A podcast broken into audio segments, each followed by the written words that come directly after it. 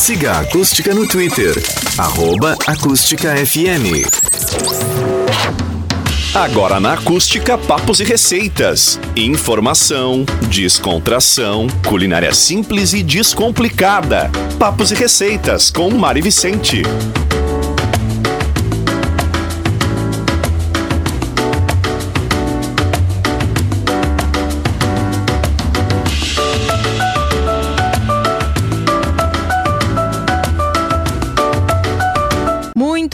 Tarde, bem-vindos ao programa Papos e Receitas aqui na Acústica FM.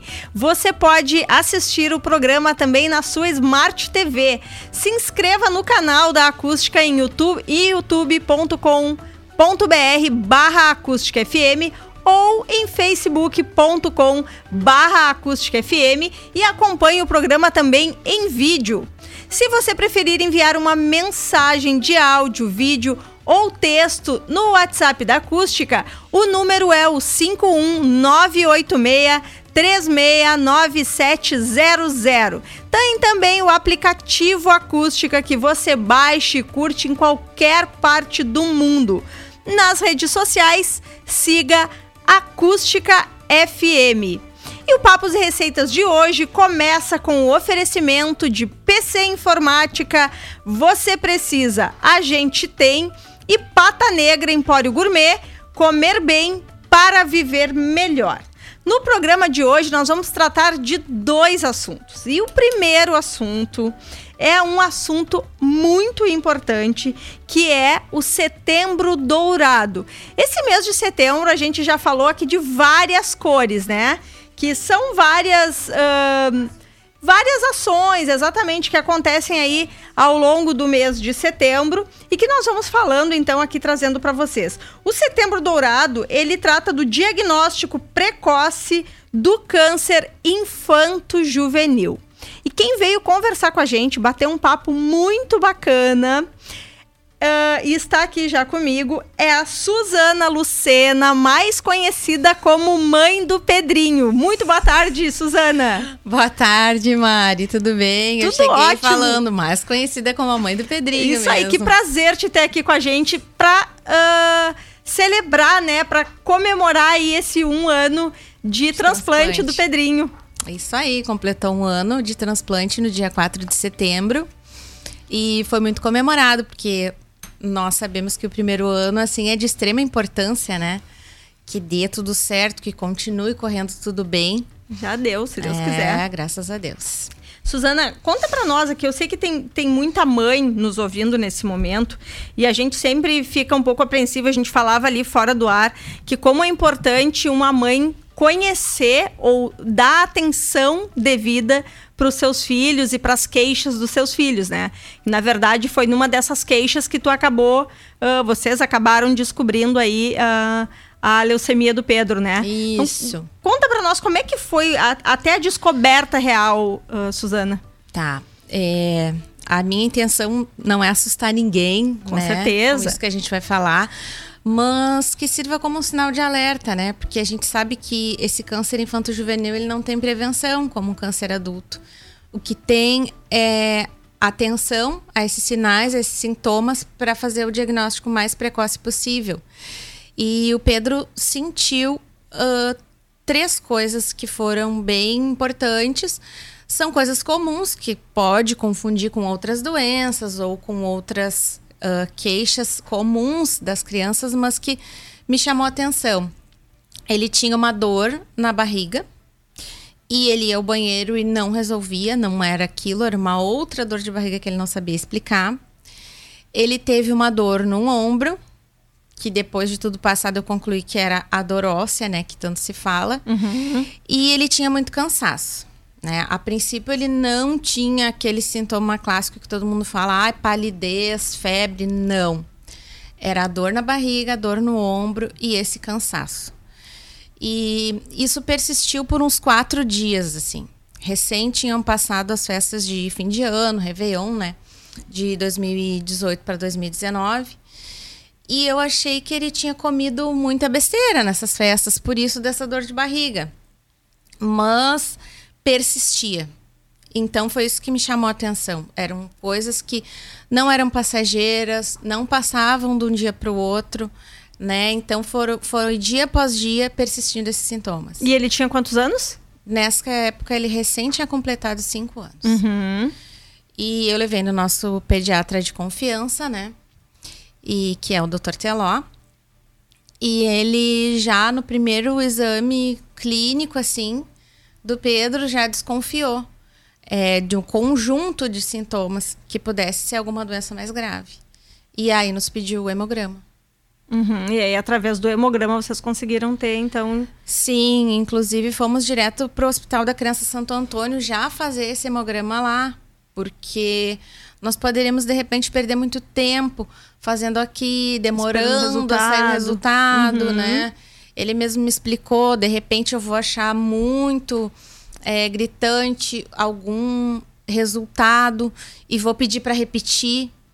E com, isso, mais. e com isso, cada dia é, perdido é um tempo muito precioso, né? Então, uhum. Então vamos fazer lá que lá o exame saiu uma hora, duas horas e tudo mais, e lá fomos nós. Né? Importante também a perspicácia do médico, né? Do a experiência, né? médico, né? Sim, principalmente é, das pessoas que mais convivem com a criança, uhum. né? Que são diretamente pais, cuidadores, educadores, o pediatra, de conhecer aquela criança e saber qual é o normal dela. Geralmente o normal de toda criança é agitado, né? Sim. Mas entre outros sinais mais característicos e de saber quando alguma coisa realmente não vai bem, né?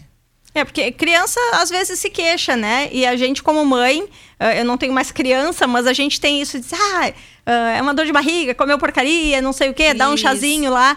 Mas uh, importante é essa coisa de tu realmente conhecer e saber quando o teu filho. Não, só um pouquinho, né? Não é normal ele se queixar tanto tempo da, né? Das é, mesmas... não é normal uma dor não passar é, de um dia para o outro, não passar com um remédio comum de dor que a gente costuma dar em casa. Então, geralmente essas dores assim mais persistentes, essa dor dele foi que me que me acendeu esse sinal de alerta. Né? Uhum. E aí lá fizeram os exames e lá fizeram os exames e concluíram, uh, nos chamaram para dizer que era alguma doença de medula muito grave.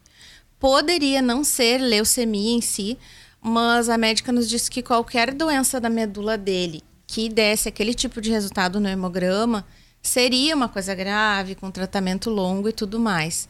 Então ficou marcado para dali dois dias uma biópsia da medula. Então foi feito com sedação no bloco cirúrgico, né? uhum. né? E levou um dia para sair o resultado que era leucemia, e aí nesses resultados já sai o tipo de leucemia, né, para direcionar o tratamento. E a mãe e o pai, nesse momento. sem chão. Sem chão nesse momento, assim, nesse primeiro momento. Ninguém está preparado, né, para receber um diagnóstico é, assim. A gente pede até o último minuto que seja um engano, que seja um erro, que seja uma outra coisa, né? E quando a médica nos falou em dois anos e meio de tratamento, se fosse a leucemia, eu, nossa, não vou aguentar muito tempo, dois anos e meio. E cá já estamos nós com quase três anos de tratamento. Sim, né? E passa e tu nem vê, né? E, é. Suzana, me diz uma coisa sobre o tratamento, era isso que eu ia te perguntar. Uh, a, a primeira opção, então, era um tratamento com medicações? Como que é? Como que funciona? Sim, por isso também a importância do diagnóstico precoce, porque quanto antes iniciar o tratamento, menos agressivo ele é. Então, a, alguém que já descobre na criança isso muito avançado, mais agressivo é o tratamento. Deixa eu só fazer um. Só abrir um parêntese aqui, que a gente tem uma participação muito importante na live. Que é o Pedrinho, que tá falando do perfil da Wanda. Uhum. Tá dizendo: Oi, mãe, eu sou o Pedrinho. Que Ai, amor! Um beijão! Um beijão pra vovó e pro Pedrinho, que também em casa, e pra Mana filho. também, pra Manuela, né? É. Que tá lá ouvindo e assistindo a mamãe. Isso aí. Tua história, Pedrinho, sendo contada aqui. Sendo contada. Ele perguntou e eu falei, a mãe vai lá falar sobre a prevenção, sobre a o diagnóstico precoce do câncer infantil. E ele ficou com uma carinha meio pensativa, assim. Tipo... Ah, importante contar a história deles é... para que outras mamães, né, tenham a esperança que tu tiveste, tenham a Sim. coragem e, e saiba que vai dar tudo certo como deu com, com vocês. certeza. Né? Mas então tu estava me falando do tratamento, que a princípio seria Isso, o dele, mesmo nós, nós tendo descoberto assim bem no iníciozinho, já foi um tratamento de nível intermediário. Não foi o mais o básico que teria Uhum. e nem o mais avançado, porque são três estágios. Ele já fez um tratamento intermediário, já inclui algumas medicações mais fortes. Então, esse tratamento foi feito durante uns oito meses, praticamente dentro do hospital. Eram poucas saídas e muitas internações. E depois, um período de manutenção. Esse período de manutenção é que contaria, descontaria esses oito meses iria até fechar dois anos e meio. E em meio a essa manutenção, com oito meses de tratamento, mais oito de manutenção, um ano e um pouquinho ali, a doença voltou. Então, é chamada de uma recaída muito precoce, né? Uhum. Porque podem haver recaídas a qualquer momento, dentro ali de cinco anos de tratamento, onde é batido o martelo, está curado, está de alta e tudo, dentro desses cinco anos pode haver recaída. Mas a recaída dele, tendo sido é, em meio à manutenção, foi muito precoce. Por isso, o tratamento, de regra, nesse caso dele, era o transplante de medula. Porque com recaídas com dois anos, três anos de tratamento, aí se tem, pode-se fazer um outro protocolo de quimioterapias, ah, radioterapias, mas no caso dele, como foi muito precoce, aí por isso que teria que ser feito o transplante. E a busca pelo doador? É outra luta. É outra luta, né? É, primeiro fazem exames conosco, né? Uhum. Pai, mãe, irmãos, no caso dele a irmã. E até ser feito esse exame, sair esse resultado, fica aquela grande interrogação, né? Será que um que a mana vai ser o mais compatível possível? 100% é um sonho, né? Porque a gente sabe que a cada quatro irmãos, um é compatível. E ele tinha uma irmã e Uma uma irmã foi 100% compatível. Que legal. Então, até sair isso, passam mil coisas na cabeça, né? Ah, não vai, não vai dar certo com ela, vamos pro banco de, de medula, né? Pro redome. Mas, graças a Deus, a mana aí foi tudo igual. Igualzinho, mano. Que legal, né? Que bacana. E aí foram todos, então, para São Paulo. Sim, Pra depois poder de fazer o ter, transplante. É, depois de ter esses testes prontos e dele ter feito a primeira etapa aqui no nosso hospital. Ah, consegue fazer uma etapa aqui, então. Sim, ele fez um, um mês de quimioterapia e ele fez 20 e poucos dias de imunoterapia. É como se fosse uma preparação para o transplante? Ainda não. Não. Era só uma maneira de controlar a doença Uhum. e segurar a doença e não deixar ela progredir até o transplante sair. Então ele teria que sair muito rápido. Pedro não tinha tempo de ficar internado recebendo tanta medicação. O organismo dele não tinha esse tempo, né? Uhum. E aqui em Porto Alegre, em outros estados mais próximos, ah, não tinha vaga. As filas de espera estavam assim, nós estávamos em junho e seria um transplante para novembro. Então, lá em São Paulo é que nós conseguimos mais cedo esse transplante. E transplante é uma coisa que todo mundo que tá na fila tá. É, é- é prioridade, digamos Sim, assim, né? não Porque se tu tem já como- tá. No, é, não tem o que, que diga que ah, um é mais. Um tem mais prioridade tem que mais o outro, porque que na verdade, se tu já chegou ali, é porque. Né? Ali é, É prioridade. porque tá mais que na hora, né? Sim. E aquela criança que já está agendada lá para outubro, desde junho também, ela tá ali. Os pais rezando que cheguem Sim, aquele dia sim, logo e não tem como dizer o meu tem que passar na frente. Com certeza. né? Isso não é muito complicado. Então, fomos para São Paulo. Fomos conhecer uma um novo lugar, né? Fomos lá pro GRAC fazer esse transplante lá. Aí lá sim é que teve a preparação pré-transplante. Com os dois daí. Sim, porque essa preparação pré, ele nem poderia viajar, não tem como, não teria como ser aqui e para lá, porque a pessoa fica extremamente debilitada, né? Sim. É, tem que ao máximo assim eliminar aquela medula doente para receber a medula nova. Então fica sem produzir, fica recebendo componentes, né, ali do sangue para se manter. Então lá é que foi feita essa preparação. Aí, preparação feita, cirurgia feita. Preparação feita. A Mana é, não teve preparação. O doador A não Mana tem, vai né? direto. A Mana teve teste de Covid, que estava de praxe para todos, todos nós fizemos. A Mana ah, teve... sim, porque faz um ano, né? Nossa, ainda foi bem no foi meio, meio do a furacão. pandemia. Acompanhamos muitas crianças que estavam na expectativa que tinha o doador, o doador pegou Covid. Puxa vida. A criança estava preparada, estava com, tava ali debilitada, a pessoa estava chegando para acolher, a pessoa repetiu o exame, deu Covid. Nossa, então o Pedrinho realmente tem muito que comemorar, né? Então, Porque foi um assim, vitorioso. É, foi vitorioso. E a Mana fez exames de sangue, muitos exames, muitos, muitos. E internou para doar medula. Quando o Mano já estava internado em preparação há uma semana, são seis dias de preparação, né? Três de químio bem intensa e três de rádio de corpo todo, né? De duas sessões por dia. Bem, um tratamento bem pesado, assim. E aí a Mana internou, coletou essa medula. Essa medula passou de um dia para o outro em preparação, filtrando ali dela tudo que podia ser incompatível com o humano, porque mesmo sendo 100%, tem detalhes microscópicos que não são iguais. Então, retirando tudo aquilo ao máximo para dar um, menos rejeição possível nele. E aí ela foi se recuperar dessa doação no mesmo quarto que ele. Ficaram as duas caminhas, Queridos. assim. E no outro dia ela estava lá quando ele recebeu Ah, medula. que amor. E pra ti, Suzana, como mãe, vendo os dois ali. Olha, coração na mão, vendo os dois, assim, aquele medo, porque a Manu nunca passou por nada disso também, e aí de repente estava lá, sedada, entrando para um bloco, quatro sempre um risco, horas né? de procedimento, Sim. né? Quatro horas de procedimento ela levou. Porque enquanto retira a medula, vai medindo a celularidade para ver o quanto mais precisa de doar, porque não é em ml, é o quanto aquela medula Uhum. tem de, de coisas ali, né? Porque pode ter muito ml, mas vazio. Então ela foi esses, essas quatro horas e, e aí voltou ali pálida, né? Branca. Tadinha, Nossa, querida. No último, assim, da anemia, né? A pessoa fica.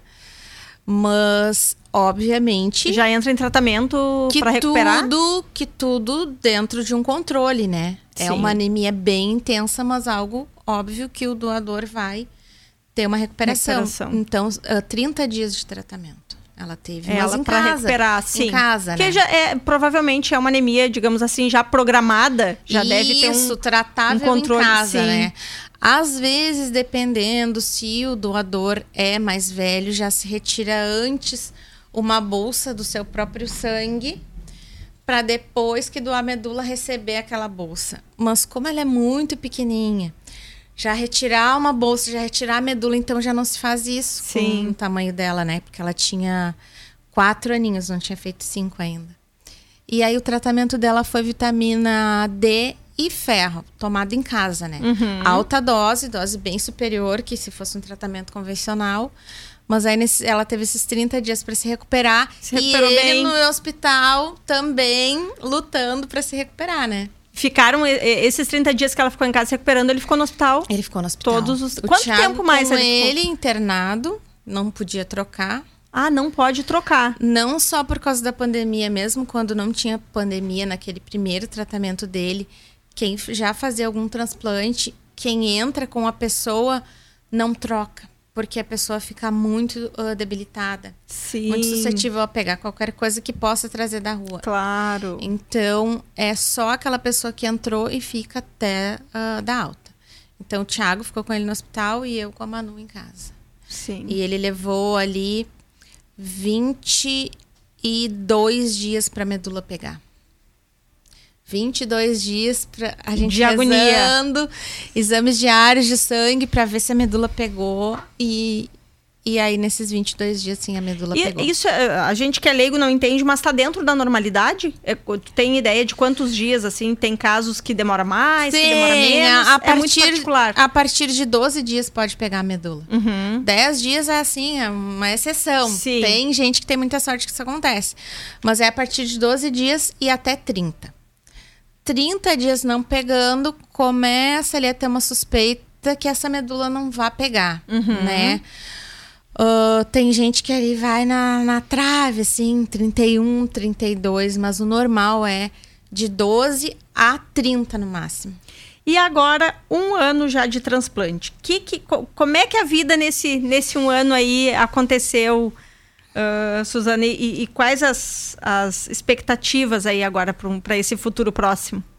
Nossa, nós tínhamos muitas expectativas.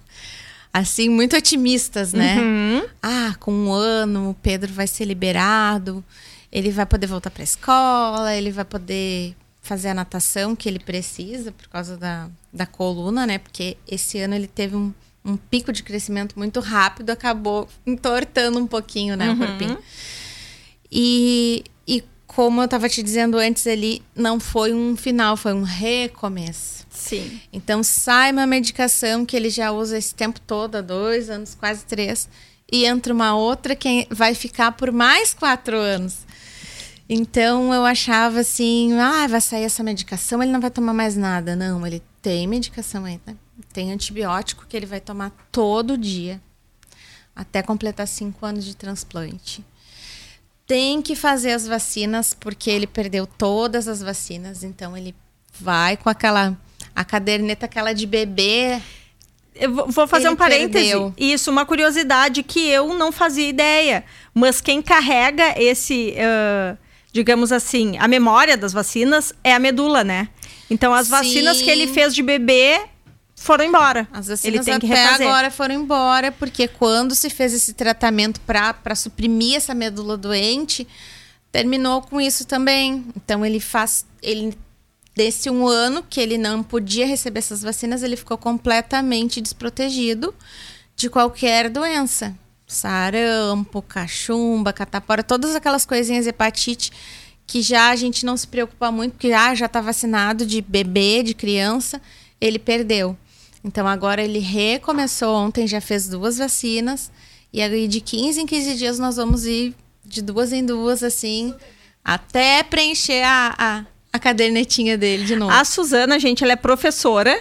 Lembrando que desde que começou toda a história com o Pedro, né, Suzana, você tiveste que abandonar temporariamente a tua profissão para te dedicar realmente Tô afastada só para me dedicar a eles, porque a gente tem esse acompanhamento que é Porto Alegre, foi São Paulo, então são muitas viagens e continuam sendo, era uma outra ilusão nossa, que depois do transplante ia ficar para meses o retorno. Não, tem, tem semanas de ir três vezes a Porto Alegre, duas, três vezes em média é o que nós vamos, assim. Com muita sorte, nós vamos uma vez só. Mas toda semana tem que ir. É acompanhar uma, de perto tudo É uma isso. batalha constante, né? É. E a preocupação também com a alimentação dele, porque às vezes quando a gente trabalha, ou compra comida pronta, uhum. ou faz qualquer coisa correndo. Então tem que ter essa atenção com a alimentação. Então eu faço a comida, né, com todo aquele cuidado para ter ali todos os nutrientes, tudo que ele precisa. Tudo que ele precisa. Aí ele tem as fisioterapias que ele faz agora. Ele precisa de, precisaria da natação, então ele tem muitos acompanhamentos que demandam assim de tempo, de dedicação, de ter alguém que leve, de ter alguém que busque. Então não tem como simplesmente eu dizer vou trabalhar e aí fica fulano pega, fulano leva, às vezes não tem quem leve, deixa de fazer. Então tem que ter uma dedicação para a gente conseguir depois comemorar, voltar à vida normal, né? Isso aí, agora falta pouco. Tudo. agora tá pertinho. É, tá pertinho. Suzana, quero que tu deixe uma mensagem aí para as mães, uh, justamente sobre essa questão que nós falávamos da atenção, né?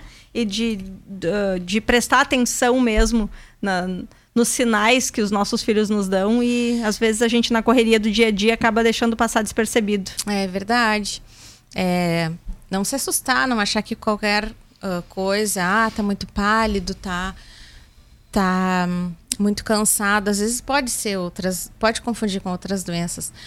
Mas se ele tiver sintomas é, persistentes que não cedem com um remédio normal de dor, que persistem por muitos dias, ou infecções recorrentes, toma antibiótico toda hora e não cura. Ai, tomo um antibiótico e não cura, né? E isso tudo são sinais de que pode ter alguma coisa errada. E ter o seu pediatra de confiança, e mesmo quem faz uh, acompanhamento, que leva a criança no posto de saúde, ter mais atenção ainda, porque às vezes em cada consulta é um profissional diferente que atende, acaba não conhecendo a criança. Uh, mas ter uma atenção dos cuidadores, né? Não de pensar assim, ah, eu vou observar porque o meu filho vai ter câncer, pode estar com câncer, não. Mas colocar entre as possibilidades, né, de, de coisas que ele possa ter, de diagnósticos, colocar o câncer, quebrar um pouco esse tabu. O próprio pediatra também, de não pensar assim, ah, isso é uma coisa que, ah, não acontece, é muito difícil. Colocar ali na sua lista de possíveis diagnósticos, colocar o câncer também. Porque acontece.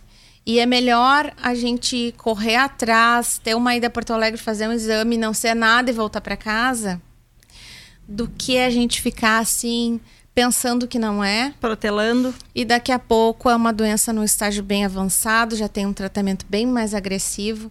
E a gente sabe que as chances, é, com o diagnóstico precoce, as chances são 70%.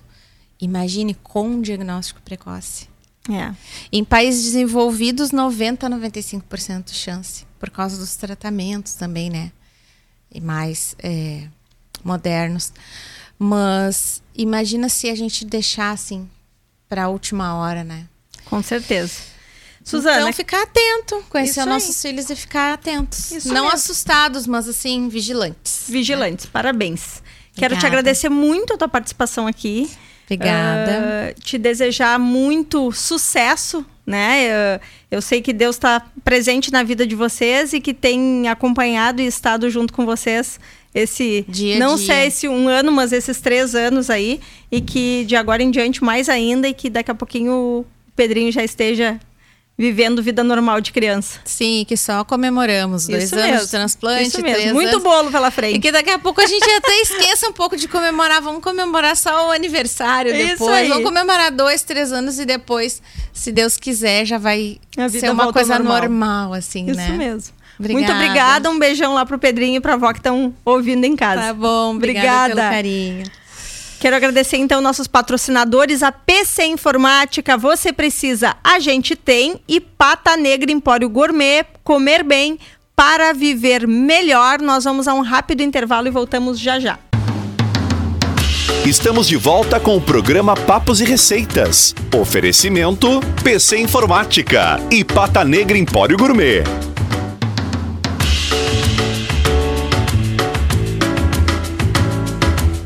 O programa Papos e Receitas de hoje tem o apoio de PC Informática, que tem muito mais do que equipamentos de informática. Acesse o nosso site e confira pcinformática.info.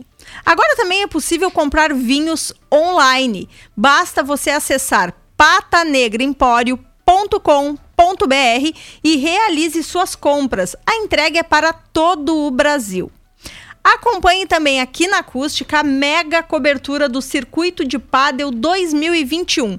Nos dias 24, 25 e 26 de setembro, na Smash Padel em Camaquã, transmissão em vídeo no YouTube e Facebook, além de conteúdo nas redes sociais e portal acústicafm.com.br. E nesta quinta-feira, dia 23, tem o programa Arquibancada Acústica Especial direto do Smash Paddle a partir das 19 horas. Acústica na cobertura do Circuito de Paddle 2021. O patrocínio é de Avel Veículos, Mestre das Palas, Ozernet e Rastro Pneus. E o apoio é de Jader Almeida, Let's Go Suplementos, MIT Caça e Pesca, Laboratório Toffer, Rede Tchê Farmácias, Clínica Médica Camaquã e Radiari.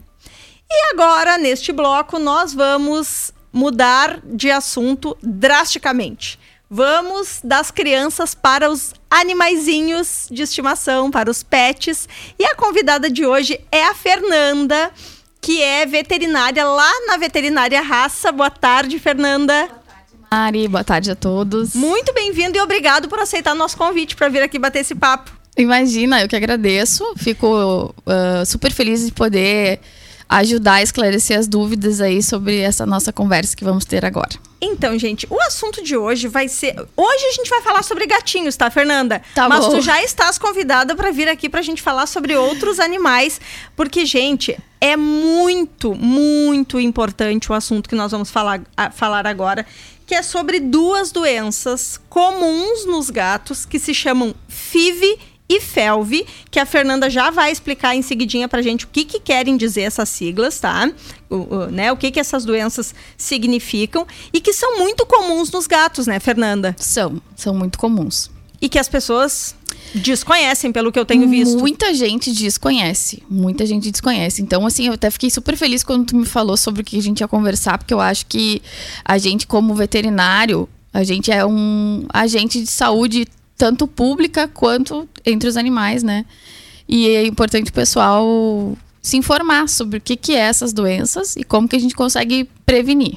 Então, para os tutores de gatos que estão aí ouvindo o programa ou assistindo o programa, prestem muita atenção, gente, porque daqui a pouco os gatinhos que vocês têm dentro de casa podem ter uma dessas duas doenças e vocês nem sabem. O que, que são, então, Fernanda, a FIV e a FELV? Muito bem, então. Então, essas duas doenças, elas são causadas por o que a gente chama de retrovírus, tá? Que eu não vou explicar aqui toda Sim. a parte, uhum. uh, né, enfim, mais científica, mas é esses vírus, eles entram para dentro do organismo do animal e eles uh, eles vão e entram para dentro do DNA desse animal e começam a se replicar, tá? Então, são duas doenças que a FIV é o, é o vírus da imunodeficiência felina, que muita gente já conhece popularmente como AIDS felina. Não que é, tem a ver com a AIDS. Na verdade, uhum. esse nome ele é dado porque o, a maneira como o vírus ele se comporta dentro do gatinho é a mesma maneira como o vírus da AIDS se comporta dentro do organismo do humano. Certo.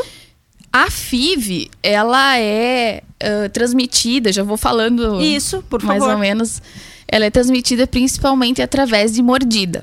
Tá? Então, uh, a gente sempre fala que gato que sai pra rua brigar, né? Uhum. Então, aí vai o alerta também da importância da castração, né? Porque às vezes eles brigam porque tem fêmeas no cio, então através dessas brigas, né, ferimentos e brigas e mordidas, eles podem contrair a FIV, um no outro, né? Lembrando isso, isso. não é do gato pro humano, tá, isso, tá, não transmite, nenhuma das duas é transmissível para os seres humanos e nem para cães, né? É uhum. só entre gatos mesmo. Entre gatos, é o gato isso. que vai pegar no outro gato, quando morde o outro gato na briga. Isso aí, tá? Principalmente então a FIV através da saliva. Uhum. Uh, a FIV, uh, ela, ela não é, digamos assim, tão agressiva quanto a FeLV. Tá? A FeLV ela é uma doença, assim, num quadro geral, ela é mais um, complicada.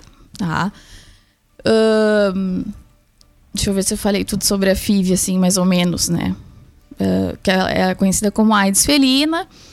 E atra através da mordida é a principal é, Forma meio de transmissão. De transmissão. Uhum.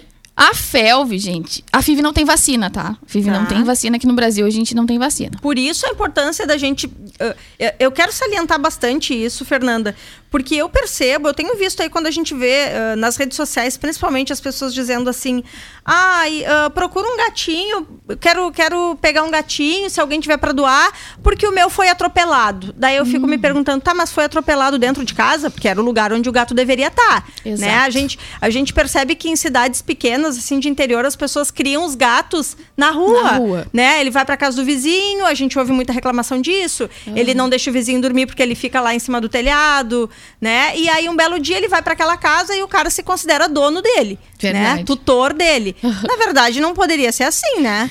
Na, é, na verdade não, né, Mari? Cada uh Uh, por exemplo, a partir do momento que tu assume a responsabilidade, porque é uma responsabilidade, né, de ter um animalzinho de estimação, uh, a gente tem que ter o um mínimo de cuidado para ele viver bem, né, e ficar dentro da nossa casa. É que, assim, no interior, o que, que eu vejo? O pessoal tem muita uh, aquela mentalidade de que o gato não vai gostar de ficar dentro de casa. Mas isso não é verdade, né? Na verdade, o gato ele precisa também de entretenimento dentro de casa, Sim. né? Não é só ter o gato para botar comida e água para ele e deu, tá tudo certo né? Que até hoje eu não entendi por que, tem algumas pessoas que têm essa, né? Essa, ah, eu tenho um gato. Tá, mas tu faz o que com ele? Do água comida. Ah, isso tá aí, isso aí. Porque, na verdade, o gato, ele também precisa de atenção, assim como o cachorro, né? Apesar de ele não ser um animal que tu vai levar para passear muitas vezes na uhum. guia, né? Mas ele precisa de atenção, ele precisa de... Uh, que, que o tutor brinque com ele, né? Um animal que gosta de caçar. Então, tem vários brinquedos específicos para gato que tu pode usar, né? Até na internet tem, se tu botar ali no YouTube, brinquedos para gato, ensina até como fazer. Gente, a minha gata rouba meus rabicó de cabelo de cima do criado mudo, vira brinquedo, aspiranha de cabelo, caixa, Caixa eles adoram, né? papel, se cai um Rolinho papel de papel chão. higiênico. Não, qualquer coisa. Rolinho é impressionante como o gato é de fácil papel. de, de ficar entretido brincando, né? É, e, e aí na internet tem vários brinquedos que tu pode fazer com rolinho de papel higiênico, rolinho de papel toalha, né? Então não é desculpa pra dizer que ah, não tenho brinquedo. Dá pra fazer. Tá, então a FIV, gato dentro de casa, né? É a principal, eu acho que é uma das Na principais. verdade, as duas, né? Sim. As duas, Mari, as duas, tanto a FIV quanto a FELV. As duas, assim, ó. Quanto mais, eu sempre falo, quanto mais o gato ficar dentro de casa, menos ele vai ter contato com outros ah, gatos doentes, né? Eu quero até frisar aqui que o Brasil tem uma grande incidência de FIV e FELV. Hoje, aqui no nosso estado, mais ou menos gira em torno de uns 30% de prevalência de FELV, tá? Ah, se tu for pegar, por exemplo, um- esses dados da Europa e Estados Unidos, é um menos, quase menos de 1%. Porque eles vacinam. Eles vacinam, mantêm os gatos em casa, né? Castram. Então, assim, isso é muito importante. A castração é muito importante. Né? Pra evitar que o gato saia pra rua pra procurar. Sim, eles se acomodam mais em casa. Isso. E a FELV, então, A FeLV é o vírus da leucemia felina, tá? Ah, em- assim, ela é uma doença bem grave, tá? Ah, geralmente ela comete gatos jovens, entre 1 e 6 anos, mais ou menos. E pode causar várias outras doenças, tá? Principalmente na parte de na parte de células hematopoéticas, né? Que aí seria na parte sanguínea, tá? E também neoplasias, né? Eles fazem muita neoplasia, linfoma, que seria a neoplasia no- nos linfonodos e, outros, e outras regiões. E aí a expectativa de vida do gato é bem menor na FeLV do que na FIV, tá? Expectativa mais curta de vida. e precisa de medicação e tudo mais. Precisa. Não tem cura, né? Nenhuma das duas tem cura. Uhum. Ahn, até na, na FeLV, a gente tem alguns medicamentos que a gente usa para fazer o tratamento, né? Ah, infelizmente, no Brasil, a gente não tem, os veterinários não têm autorização da Anvisa para prescrever retrovirais, que ajudaria bastante até. Uhum. Mas isso é uma questão bem burocrática de legislação, então a gente não pode usar nenhum retroviral. Ah, por questão que a Isso Anvisa falando não... da FIV, né? E- Da FeLV. Da FELV. Isso. Que a, a Anvisa não, não nos, Mas não, vacina não nos tem. dá. Mas, quer dizer, o bom da FeLV é que a gente tem a vacina. Uhum. né? A vacina, ela é a prevenção que a gente precisa. Né? Além de manter os gatos em casa, E a vacinar. transmissão da, da FELV, Fernanda? Transmissão da FeLV, ah, principalmente por lambedura. Uhum. Tá? Então, pra gente ter uma ideia, um, um ml da saliva de um gato infectado, ela tem mais de um milhão de partículas virais. Tipo, é muita coisa. Nossa. Então a gente sempre fala que a, a felve é a doença dos gatos amigos. São aqueles gatos que se lambem, que têm um contato íntimo, né? Dormem juntos, comem na mesma vasilha, Ah, tomam água. Muito mais mesma- transmissível que a FIV. Muito mais, muito mais. Que a FIV se do... vamos, vamos supor, agora vou voltar lá na FIV. Dois gatos moram na mesma casa, um tem FIV e outro não. Se eles nunca brigarem, por exemplo, ou não comerem na mesma vasilha, é- pode até que eles não pe... que não pegue? Pode até não pegar. Pode Ah. até não pegar. Ah, muito E a expectativa de vida do gato com FIV é maior do que a do gato com felve. Lembrando que o teste de FIV e FELV é muito rápido e fácil, né? Muito é minutos. rápido. É muito rápido. E tem em gente- qualquer veterinária, né? Tem, tem. A gente faz um testezinho, ele coleta o sangue, usa uma gotinha do sangue para fazer o teste. E em 10 minutinhos a gente já tem o, o resultado. Não é uma- um procedimento caro também, né, Fernanda? É importante dizer, é bem acessível. É bem acessível, né? Ah, e assim, a gente, a gente até tem uma, uma hashtag que se usa muito na Uhum. internet, que é miotestou. O certo, é verdade, o certo era testar todos os gatos, Com né? certeza. Então, às vezes a gente até oferece pro, pros, pros tutores, ah, não quer fazer o teste. Sim. E às vezes eles não. Que, que tem muitos assim, ah, eu não quero saber se meu gato tem, porque ele vai morrer Mas, de qualquer gente. jeito.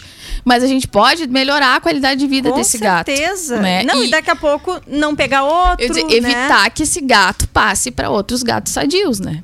Ainda mais se ele vai andar na rua. Exatamente. Uma coisa importante também da gente lembrar, Mari, é os ambientes que a gente chama multicat, né? Uhum. Que são onde a gente tem mais de três gatos. Então, esses ambientes, eles também favorecem a transmissão, né? Do, do, do vírus. Então, tem mais chance, né? Principalmente se o gato sai pra rua, né? E... se acabam brigando também entre eles, né? Às vezes, quando tem muitos gatos, eles gostam de dar uma brigadinha. É. Não, e a felve, assim, ó, ela pode ser transmitida via transplacentária, né? E, vi, e pelo leite também, então, através da amamentação. Então, se a fêmea, ela tá positiva, ela pode passar pros gatinhos. Ah, Tá. tem mais isso. E aí tem o seguinte, às vezes a pessoa diz assim, ó, eu vou testar um gato só da ninhada pra ver se é. Não adianta. Sim, porque pode um ser e outro não, né? Isso mesmo, o teste ele é individual, né? Então, assim, se fosse testar, teria que testar todos. Porque um pode ter, o outro pode não ter. A gente tem umas participações aqui, quero falar, porque tem, tem gente falando muito bem aqui da Fernanda. A Bruna Muzinski falando, amo a veterinária Fernanda, ótima profissional. A Giselda falando que é nossa vete amada. A Amanda Moraes, Fernanda é, uma, é muito top, excelente profissional e parabéns pela contribuição, o assunto é excelente. Ela está dizendo que ama gatos e que cuida muito dos delas e que também gostou da, da hashtag meu testou. que bom, obrigada. Gente, mas é, realmente é um assunto assim, ó, que quase ninguém fala, né? Não se ouve falar. Não. E essa semana em especial me chamou muito a atenção, porque ah, eu vi muita coisa nas redes sociais, muita gente pedindo ou doando gato. E, e, e num comentário ali, eu até fiz um comentário sobre FIV e Felve e uma pessoa me ah, escreveu assim: Ah, eu tenho. O que, que é isso? Eu tenho seis gatos e nem sabia dessa FIV e Felve. Meu Deus. Então, quanta gente, quanto gato contaminado deve ter por aí, Espalhando. andando na rua, passando para outros, né? Então, ah, nossa, é um cuidado que não, nunca é demais, né? Nunca é demais. E assim, né? Como a, a FIV não tem vacina, então sempre procurar vacinar. Isso também é uma coisa boa da gente frisar, né? Que o pessoal não tem o hábito de vacinar gato. Sim. Né? Geralmente o pessoal, ah, vou vacinar o cachorro para não pegar sinomose, parvovirose. Mas de gato não se fala quase. Não, e outra coisa, né, Fernanda? Assim, ó, se tu, por exemplo, tem gatinhos em casa ou, ou a gata deu uma ninhada, tu testou e descobriu que algum é positivo, não abandona o bichinho por isso. Ah, é verdade. Né? Não abandona porque tem o que fazer. A FIV mesmo, ele, o gato pode ter uma vida praticamente normal se for cuidado como deve cuidar. Pode. Né? Então, ah, a castração, eu acho também é uma, é uma coisa muito importante de É se muito falar, né? importante a castração, né? Porque aí evita que esse gato vá pra rua, né? Ainda, eu até entendo, até entendo, entre aspas, quando alguém tem, por exemplo, um cachorro de raça e não quer castrar porque quer tirar uma cria. Agora, gente, gato, a menos que tu tenha um lá, um, né, um siamês ou um gato mais ah, que tu queira tirar uma Sim, cria, que seja os uma- gatinhos por aí que estão na rua, castra, não, né, não vai fazer mal nenhum, muito pelo contrário, vai fazer bem pro Bem. bichinho. Com certeza, faz só bem. Castrar faz só bem. Então, isso aí é uma coisa que hoje o Brasil, ele tem uma. uma hoje o Brasil é o segundo maior país eh, em população animal, cães, gatos. Nossa. E gatos, né, os gatos estão crescendo muito. Assim, a gente vê várias reportagens falando que a população de gatos vem crescendo muito no Brasil. Hoje ela gira mais ou menos em torno dos 24 milhões de gatos, mais ou menos. Uhum. Ó, tem uma pessoa perguntando aqui, eu até vou te perguntar, Fernanda. É aconselhável colocar água em potes para gatos ou cães na rua? Ela deve estar perguntando por causa da, da transmissão. Eu acho que né, é melhor colocar. Isso é complicado, é, né? né? Porque daqui a pouco não passa assim, mas passa na mordida, passa É. na briga. É. Né? E o cachorro, coitado, tá lá com, a, com fome, com é, sede. o cachorro, na verdade, no caso da Fivi Felve, não tem nenhum problema que ele não pega, né? É só entre gatos a transmissão. Não teria problema Sim. Pro, pro cão, né? Seria pro gato mesmo. Fernanda, temos muito assunto para falar. Ah, é verdade. Hum. Hoje foi só um, um- um primeiro start, ainda vamos falar muito aí dos nossos bichinhos. Ah, quero te agradecer muito ah, pela disponibilidade de estar aqui com a gente, dizer que as portas estão abertas tá, da Rádio Acústica e esperamos te encontrar aqui de novo. Ah, com certeza, Mari. Eu que agradeço, né? Agradeço muito esse espaço aqui que tu nos deste para falar sobre esse assunto tão importante. Deixo aqui o alerta de que a gente tem que ah, vacinar, né? Tem que vacinar esses gatos. É importante a vacinação, até não só para febre, mas para outras doenças também que, que a vacina protege, né? Ah, e castrar, né? Castrar também para evitar que esses gatos saiam para rua. Mas o mais importante, gente, gato precisa tomar vacina. Isso aí, gente. Então lá, vamos vacinar nossos bichinhos. Infelizmente, nosso programa tá acabando. Vou dar um tchau pra vocês e até quarta que vem. Você ouviu Papos e Receitas aqui na Acústica, com a culinarista Mari Vicente.